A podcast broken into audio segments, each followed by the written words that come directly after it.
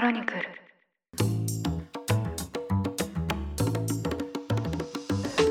おはようございます。2月16日水曜日ニュースコネクトパーソナリティの野村貴文です。この番組では1日1つ5分間で世界のメガトレンドがわかるニュースを解説していきます。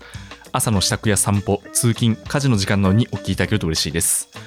さてこのポッドキャストでは月曜日にウクライナから各国の国民が退避しているというニュースを取り上げました。このウクライナ情勢はですね今の国際政治の中で最も注視しなければいけないことの一つだと思うんですけど昨日ですねまた大きな動きがありましたので今日はそちらを取り上げたいと思います。ウクライナの国境付近で起きている緊張は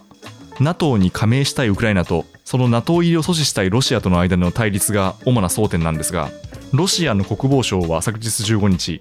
ウクライナとの国境付近で軍事演習を終えた軍の一部部隊が基地に帰還を始めたことを明らかにしました。依然として国境付近で大規模な演習は続いているのですが南部と西部の一部部隊が訓練を終え基地に向かっているということです。その直後にはドイツのショルツ首相とロシアのプーチン大統領がモスクワで会談をしましてショルツ氏はロシア軍の一部撤退について緊張緩和に向けた良い兆候だと評価しましたまたプーチン氏も戦争を望んでいるかという質問に対して望んでいないと強調しました。ただですね、ロシアは今後も東欧における NATO のプレゼンスの後退とウクライナの NATO への不参加を保障するという要求を続けるだろうと述べました。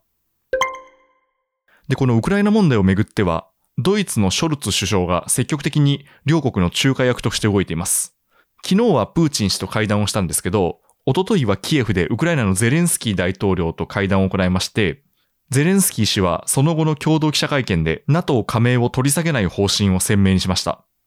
で、またドイツ以外にもですね、フランスのマクロン大統領はすでにプーチン氏と会談をしていまして、イタリアのディマイオ外務大臣も近くロシアを訪れる予定です。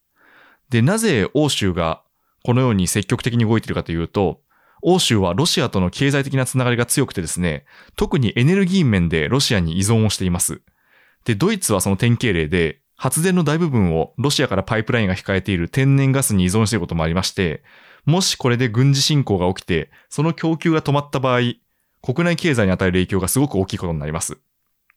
で、またロシアもロシアでですね、ヨーロッパとのこれ以上の関係悪化は避けたいという見方もありまして、ロシアにおける EU 諸国との貿易額は全体の36%を占めていまして、まあ、かなり経済的なつながりが強い状況にあります。